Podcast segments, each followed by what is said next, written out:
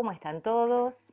Hoy tengo una entrevista muy especial, ya que eh, es una persona que conozco de las redes y es nada más y nada menos que la presidenta de la Fundación Chilena de Tartamudez, Carolina Correa.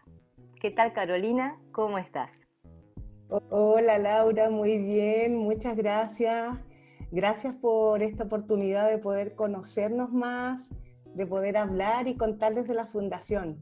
Gracias, Caro. Bueno, justamente, eh, antes que me cuentes de la fundación, me gustaría saber em, cómo surgió esta idea de crearla, porque hasta donde yo sé, no eres una persona con tartamudez, ¿no? Así es. Pero mi relación con la tartamudez, Laura, es muy cercana y yo la vivo cada día. Te cuento, yo soy mamá de cuatro hijos, tres niñas y un varón. Mi hijo Maximiliano tiene actualmente 14 años y él tartamudea desde pequeñito, ¿ya? Yo siempre noté en Maximiliano algo distinto en su forma de hablar, ¿ya? Y aunque muchas veces recibí el comentario que era de regalón por ser el único varón, yo sabía que no era así. Sabía que había algo más, pero no tenía claro el nombre. ¿Ya? Él más que repeticiones de palabras, él tenía algunas prolongaciones, pero eran por periodos, entonces eso tendía como a, confundirme. ¿Ya? Pero a sus tres años, yo ya tenía claro que Maximiliano tenía tartamudez. Y comenzamos con mi esposo a buscar, a consultarlo, a buscar ayuda. Y no siempre recibimos la respuesta que esperábamos. Varias veces recibimos la respuesta hay que esperar, es normal, se le va a pasar. Pero esta intuición de mamá que te dice, no, aquí hay algo distinto. ¿Ya?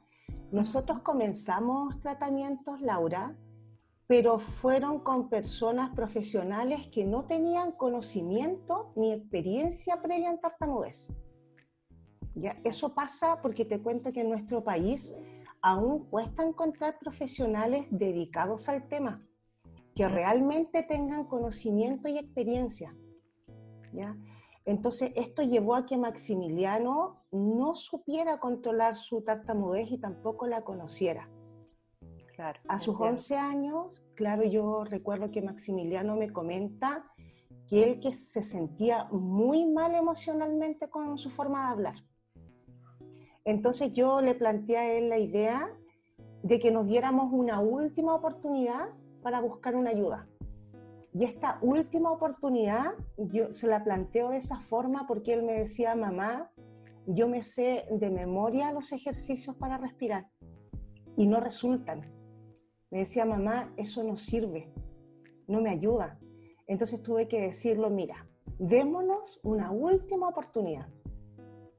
Comienzo a buscar, Laura, fijándome mucho más que fueran personas que tuvieran conocimiento.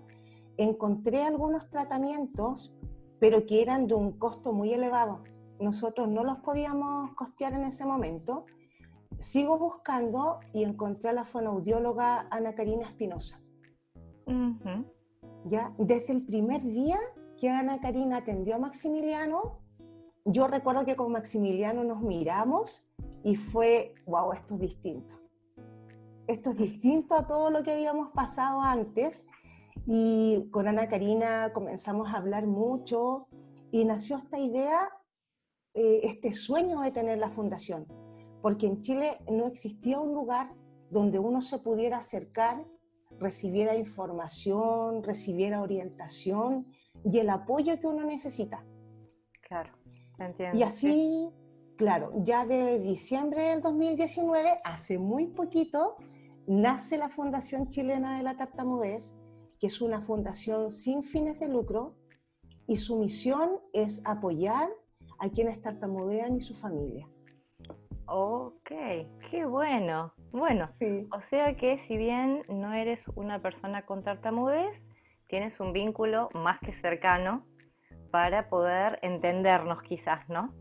Así es. Em, y gracias a esa primer fonoaudióloga, que fue el primer paso, por lo que entiendo yo, eh, pudiste llegar a concretar esto de la fundación. ¿Y cómo es que eh, pudiste seguir reuniendo más personas ¿no? para que la fundación sea lo que es hoy? Claro. Bueno, nosotros lo primero que hicimos antes de tener la fundación en sí, se creó el primer grupo de ayuda mutua de mm. Santiago, ¿ya? Ahí nosotros hicimos un llamado abierto a quienes tartamudean y sus familias a un encuentro gratuito para compartir experiencias, para brindarnos apoyo. Llegaron muchas personas, nosotros les hablamos de este sueño que era tener la fundación y siempre tuvimos el apoyo de ellos, totalmente. Ahora, nosotros como fundación, para nosotros es muy importante contar con el apoyo de todos los actores involucrados en tartamudez en Chile todos los que tienen conocimiento y experiencia, ya sean fonaudiólogos, psicólogos, enfermeras.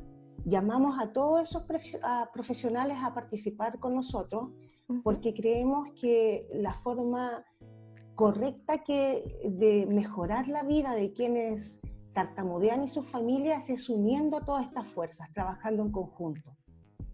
Mm, eh, Concuerdo contigo, Carolina, porque me parece que em, la base para que nos ayuden a nosotros que tenemos disfluencia no es solamente la parte visible o lo que yo llamo la parte motora, que es el habla, que es lo, que uno ve, el, ese em, la repetición, el bloqueo, la prolongación, sino que hay sentimientos internos también que eh, un fonoaudiólogo quizás no puede saberlos y sí puede ser de gran ayuda un psicólogo quizás para que nos levante la autoestima. Entonces, cuanto más profesionales ustedes puedan reunir, eh, yo creo que es lo mejor. Lo felicito. Así es. Sí, Exactamente. ¿Y cómo hacen para que eh, los profesionales que se acercan eh, tengan una, em, digamos, una, eh, una especie de preparación en tartamudez? ¿Se la dan ustedes o ya vienen ellos con esa preparación? eso para mí, Laura, por la historia que yo te contaba que traigo con mi hijo, es muy importante, ¿ya? Entonces, cuando un profesional se comunica con nosotros, está interesado en la fundación, lo primero que se hace es que pasa por una entrevista. En esta entrevista nosotros buscamos saber que este profesional tiene la misma mirada de la tartamudez que tiene la fundación, que es una mirada multidimensional. Y también que sus conocimientos en abordaje son actualizados. Eso es lo primero que se hace. Después, em, también pedimos un certificado de antecedentes.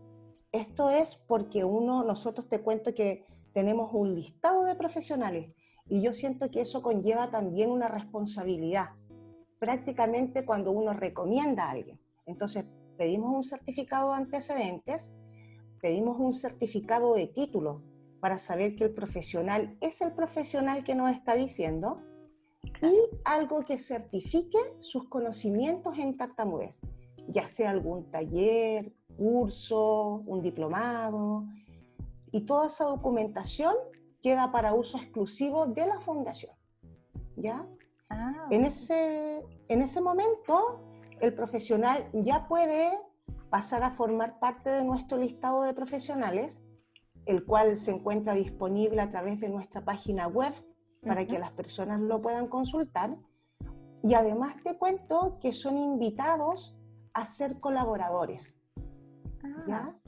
Los colaboradores son personas que están dispuestas a donar tiempo o trabajo a la fundación. Entonces, por ejemplo, en el caso de un fonaudiólogo, si él está dispuesto a entregar ayuda a quien lo necesite a un costo más bajo, pasa a ser un colaborador. ¿Ya? Ah, qué bueno. Claro, yo he conocido personas que necesitan mucho un tratamiento fonoaudiológico porque ellos lo requieren, no porque yo lo diga, pero no tienen el dinero para costearlo. ¿ya?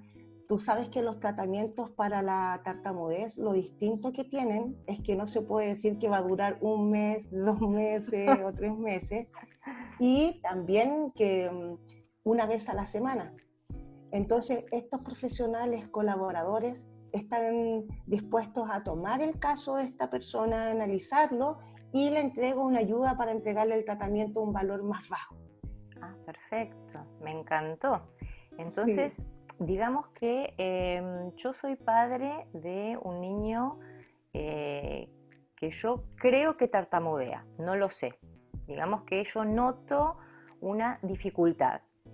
Eh, voy a la fundación hay un fonoaudiólogo ya directamente que me hace una primera entrevista con el niño para saber si tiene o no tiene tartamudez o directamente me... Si te interesa la entrevista completa, la puedes ver en el canal de YouTube. Derivan con uno para que le hagan el examen, por ejemplo. Eh, la verdad, como lo estamos haciendo hasta el momento, Laura, es que a mí me gusta recibir los llamados. A mí me gusta tener mucha cercanía con las personas. Yo también me he preparado, te cuento que después he estudiado sobre tartamudez. Entonces no es una cosa que, claro, me gusta mucho recibir a la gente porque los, em, yo los recibo con la cercanía de, em, de saber que estás hablando con alguien que vivió lo mismo que tú, que entiende tus angustias, tus temores. Hablamos, lo primero que hago es recibir sus inquietudes, estas dudas de qué hago, tengo que esperar, será tartamudez o no. En el caso que esta persona busque tratamiento, porque la fundación no se preocupa de mandar a todas las personas tratamiento, no todos lo requieren, pero quien sí lo quiera, claro. Yo intento hablar para indagar su situación, si necesita algún apoyo extra económicamente, me refiero, y lo pongo en contacto con una de nuestras colaboradoras o ella misma lo puede consultar a través del listado. Ok, o sea que si yo voy con mi niño, la primera a la que veo es a ti. A mí. Sí, A mí me gusta mucho tener el contacto con las personas, recibirlo. Qué lindo. Que se sientan acogidos, sí. Me encantó, me encantó porque es como más familiar, ¿no? Es como que uno se encuentra en un ambiente más íntimo, donde quizás se sienta un poco más comprendido que en un frío consultorio, ¿no? Claro, así es, así es. Me encantó. Eh, digamos, entonces, eh, una vez que pasan por eh, tu charla previa, le, le puedes estar brindando esa lista de fonoaudiólogos colaboradores que le pueden brindar eh, una eh, ayuda si es que lo requiera. Así es. Y esos padres son los que deciden si lo toman o lo dejan. Así es, claro.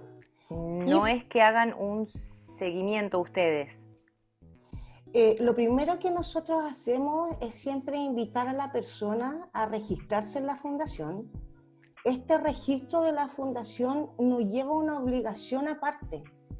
Este registro nos permite a nosotros saber quiénes y cuántas personas están recibiendo algún beneficio de la fundación.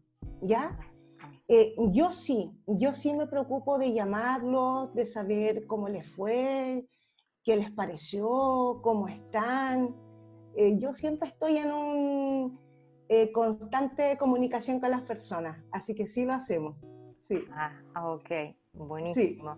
¿Y qué es lo que sentís, eh, digamos, en el día a día, no?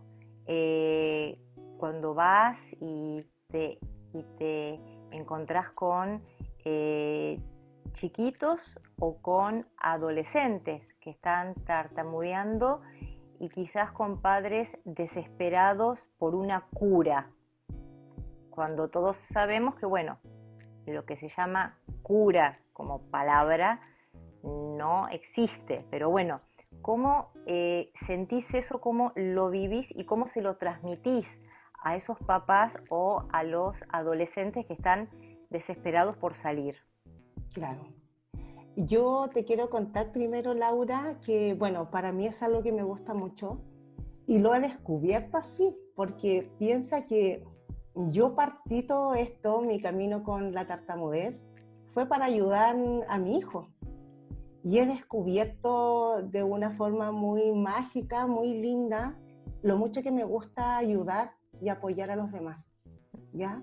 Entonces yo me comunico con estas mamás, eh, siempre las hago saber que, que yo soy alguien que entiende lo que viven, que entiendo su angustia, porque primero eh, tú te enfrentas a algo para lo que no estabas preparada, llega de un momento a otro, tienes muchas dudas, incertidumbres sobre cómo va a continuar, si tu hijo va a estar bien.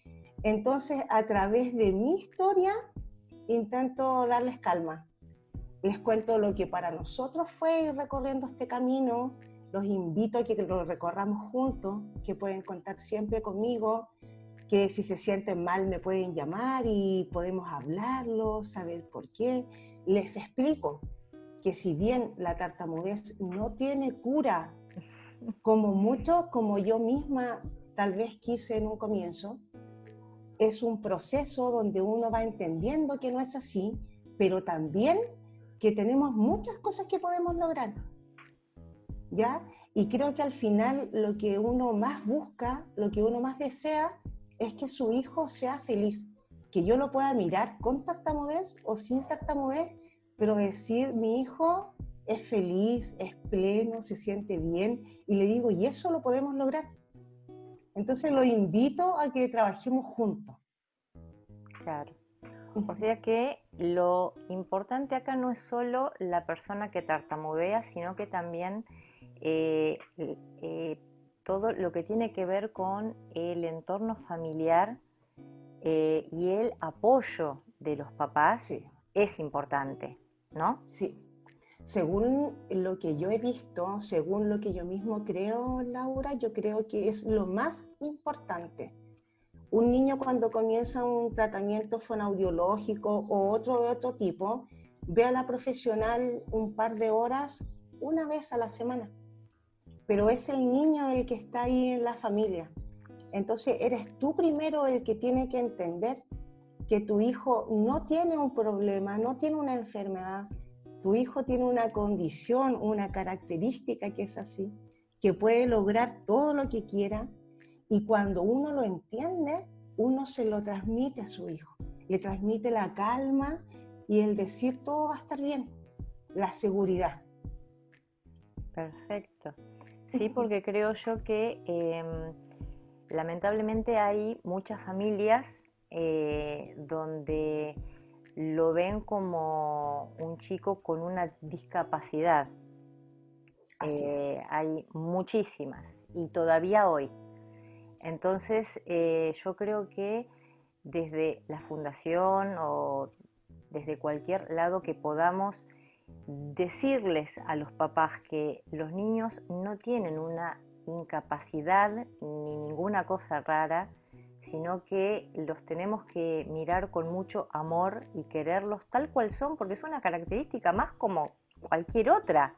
Hay muchos padres que em, siento que les da que sus hijos tengan tartamudez y posiblemente, no sé si en todos los casos, eh, no ayudan demasiado en la casa. ¿Vos ves algo de eso? Totalmente, Laura.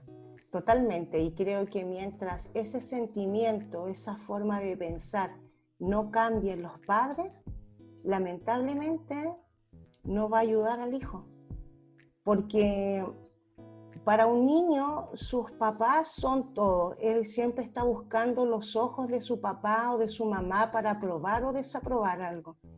Entonces, mientras ese niño sienta que su forma de hablar no es aceptada por ellos, él nunca la va a poder aceptar.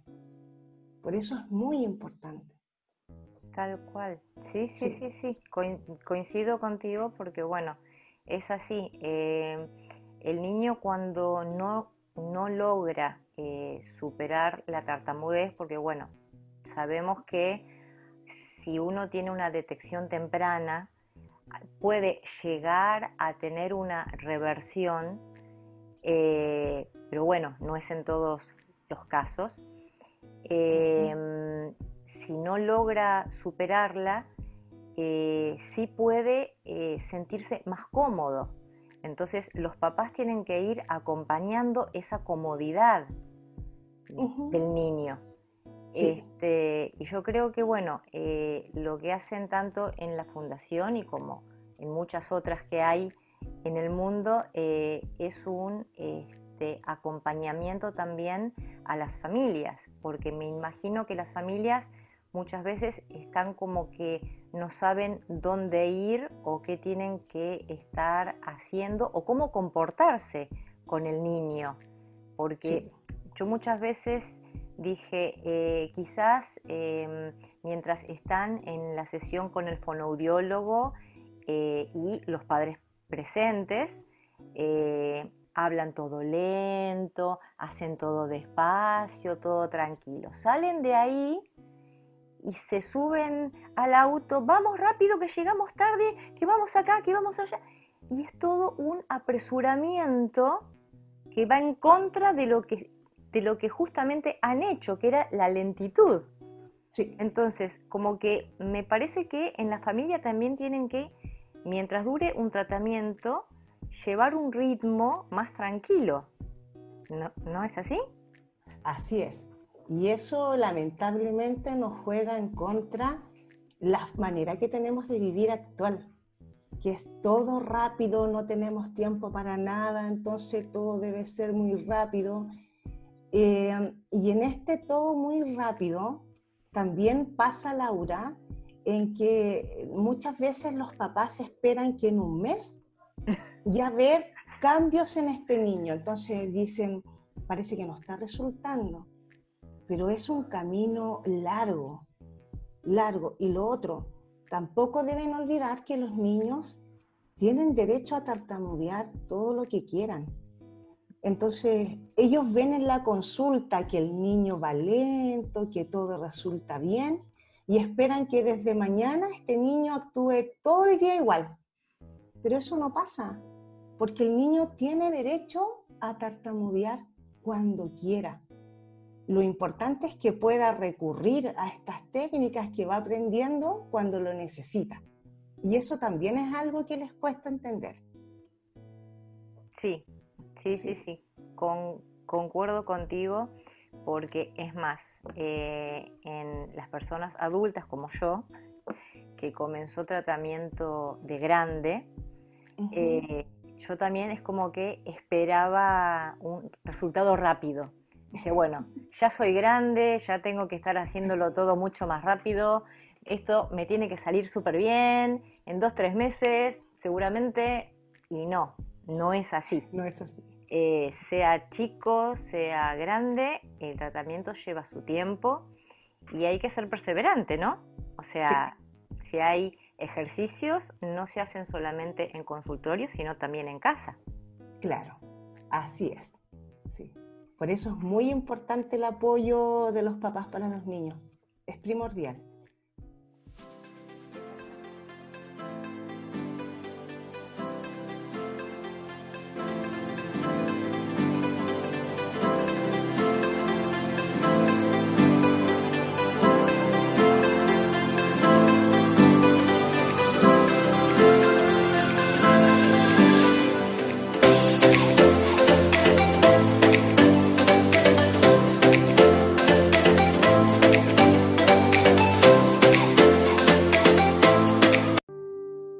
Si te gusta lo que estás escuchando, suscríbete a Spotify, seguime y también te espero en YouTube.